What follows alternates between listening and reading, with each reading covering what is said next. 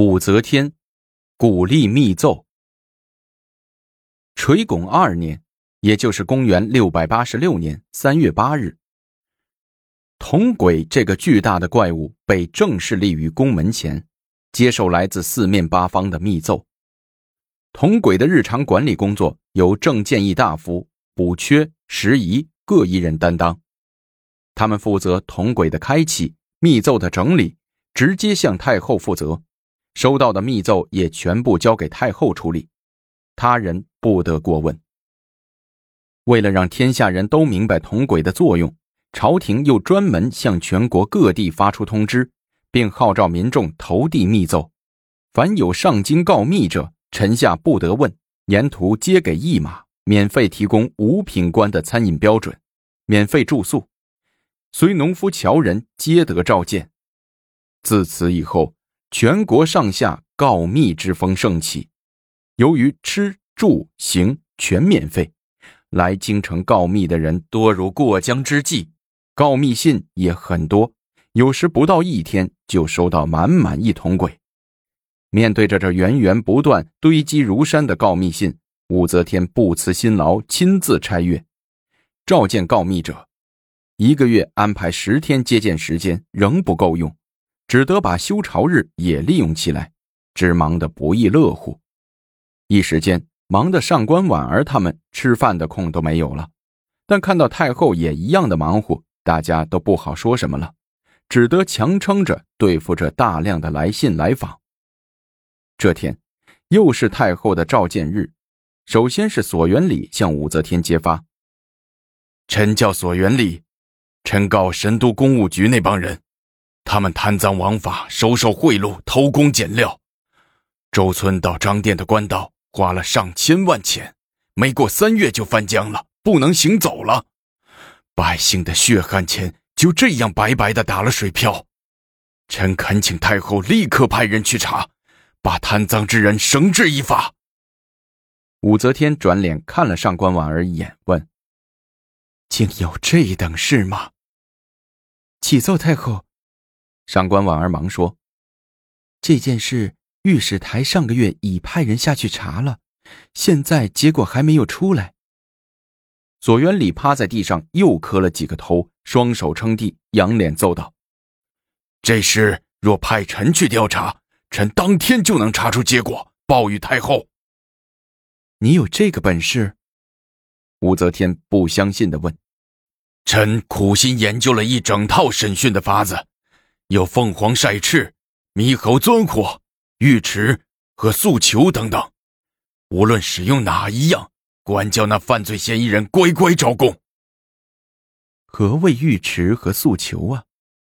武则天蛮有兴致的问。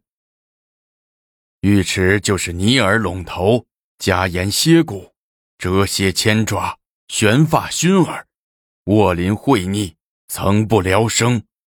诉求。就是让犯人累日节食，连宵缓问，昼夜摇撼，使不得眠。听着索元礼说话，武则天眼睛不禁为之一亮，细细的打量了一番索元礼，果然是与众不同。武则天对旁边的上官婉儿说：“婉儿，记下这位索壮士的名字，看看大理寺有职位空缺没有，安排他去做。”索元礼一听这话，心里暗喜，表面却不露声色，深深施了一礼，告退而去。是晚，武则天和薛怀义在一番亲热后，吹了灯，躺在床上歇息。沉寂了一会儿，突然，黑暗中武则天笑了起来。薛怀义好奇的问：“太后，您笑啥呀？”于宝家做法自闭，发明了铜轨。今天却有人往铜轨里投书密告他，指控他曾经替犯贼徐敬业造兵器，致使官兵死伤惨重。朕要派人审问，一旦属实，就让那于宝家成为铜轨的第一个牺牲品。太后，这事儿交给索元礼办吧。武则天问：“你认识那索元礼？认识，他蒙太后恩遇到大理寺，可他不大识字儿，托我给太后说说，他想干治愈工作，专干审问人什么的。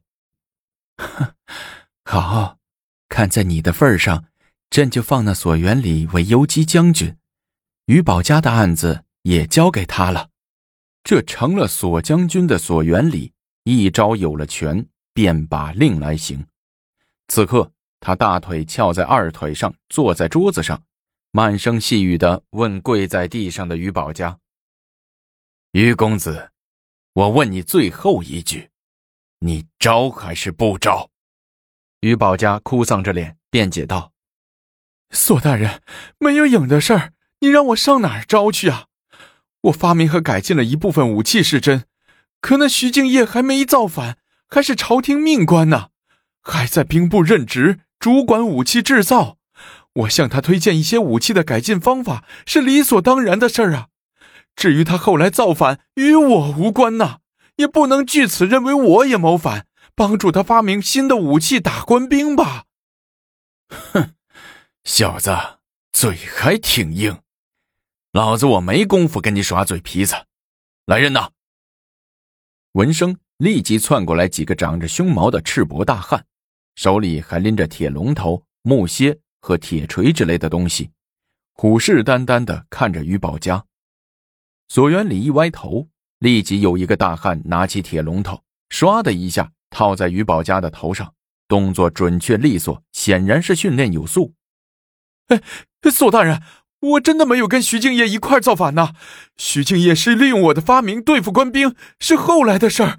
我确实是冤枉啊！我看着于宝家那委屈的样子，索元礼咧嘴笑了笑，说：“哼，你不招供，本将军想在你身上试试我的新刑具。”索元礼又是一歪头，打手们立即又把铁笼套在了于宝家的头上，加上木楔。刚砸一锤，于宝家就疼得大叫；第三锤，他就撑不住了，连说：“我招，我招。”招也是死，不招也是死。落到索元礼这个活无常手里，于公子只得痛哭着拿起笔，按索元礼的意思去招了自己参与了徐敬业的反叛。写完后，念给索元礼听，索元礼犹不满足。意犹未尽的说：“呃，有无同党啊？”于宝家带着哭腔说：“哎呦，索大人，我本身就是冤枉的，我还上哪儿去找同党啊？”索元礼坐在桌子上笑了笑：“供不供是你的事儿，用不用刑是我的事儿。来人呐，给于公子再试试咱们的猕猴钻火。”望着那可怕的笼子和木楔，于宝家没等打手们上来，就慌忙举手说：“哎，我我我招，我招，我招还不行吗？”两天后，于宝家被斩首于都亭，他于是成为了自己的发明铜轨的第一个牺牲品。这股告状风倒是替一些奸邪小人帮了不少忙。长安城里有一个名叫来俊臣的，此人恶贯满盈，无恶不作，却因为无中生有状告东平王李旭，而被早已想清除李氏宗族势力的武则天授以八品私刑平事。还有一些地痞无赖也是效仿，一时间长安城被这些人弄得乌烟瘴气，怨声四起。这天，薛怀义来到索元礼的府上找酒喝。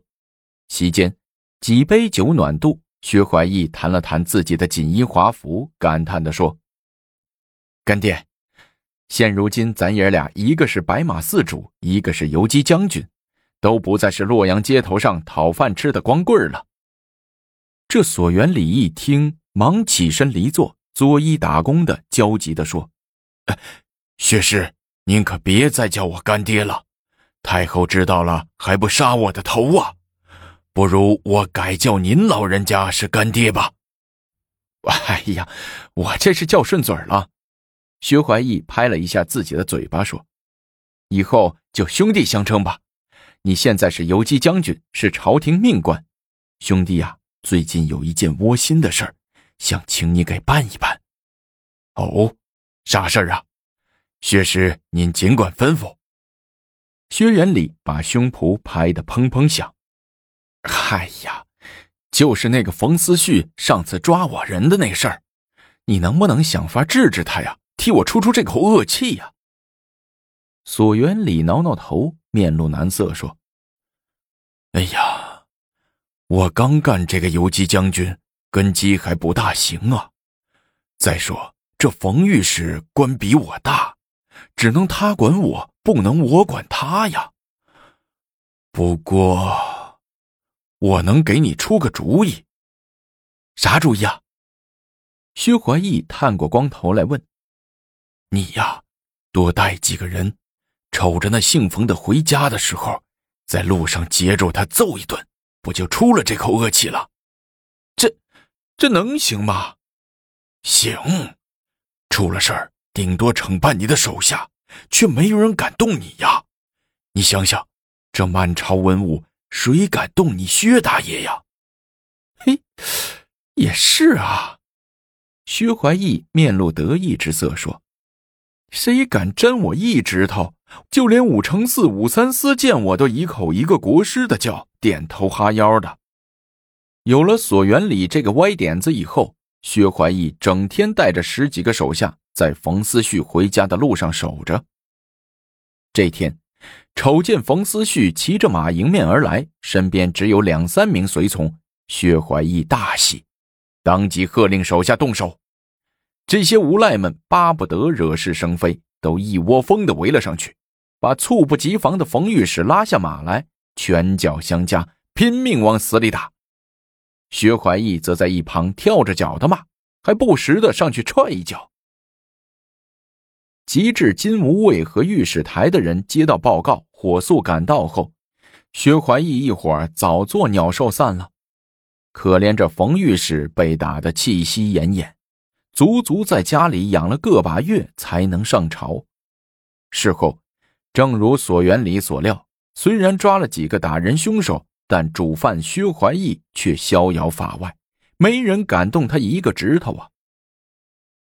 自从打了冯御史后，薛和尚更加自以为了不起了。这天，薛和尚闲来无事，骑着御马信马由缰，闯到了则天门外的礼部。工部大院里，一进大院，武承嗣等人闻声割下手里的活武承嗣直铜仆里，牵着薛怀义的马缰绳，走到边，对马上的薛怀义说：“薛师，您怎么有空到这里玩来了？您老人家身体还好吧？”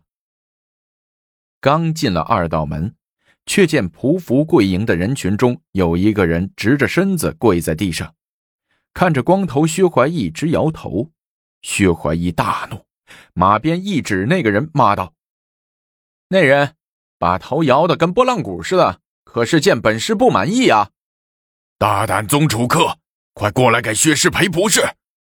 武承嗣也跟着吆喝道，但见那宗楚客站起身来，不慌不忙的走上来，在马头前一一到底说：“臣宗楚客非对薛师不礼。”而是惊讶的，哦，你惊讶我什么呀？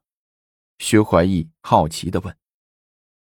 臣惊讶薛师之胜，仿佛从天而降。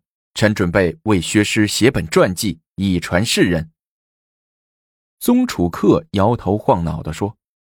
薛怀义一听大喜啊，低声说：“哈哈，写写，好好的写，我不会亏待你的。”环顾四周。亦是福地恭迎之人，独见一个花白胡子的老头旁若无人，带着一帮随从从薛怀义身边大踏步的过去了。薛怀义问武承嗣：“哎，这老头谁啊？这么大架子，见了本师也不跪拜，也不打招呼。”“哦，这是文昌左相，同凤阁鸾台三品苏良嗣，原先是在西京留守，新晋提拔上来的。”八十二岁的老头了，性子倔得很。薛师啊，您别跟他一般见识。哼，这姓苏的瞧不起老子，抽空非教训他一顿不可。在众人的簇拥下，薛怀义犹如众星捧月，来到了武承嗣的房内。薛怀义当仁不让，坐在了武承嗣的宰相椅上，把脚伸到办公桌上，抖动着腿，跟武承嗣说了一会儿话。胡扯了一会儿，薛怀义起身就走，武承嗣等人忙又躬身把他送出门外。却在这时，苏良嗣苏宰相又带着随从迎头从外面走过来。薛怀义心说：“先撞你老小子一下再说。”遂倒背着手，顺着甬道，只顾着向前走，毫无避让之意。眼看就要把老宰相撞个人仰马翻，众人手里都捏着一把汗。想过去劝，又不敢动。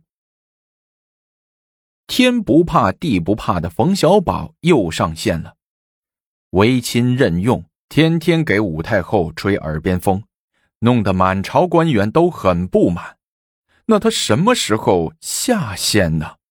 我们下集精彩继续。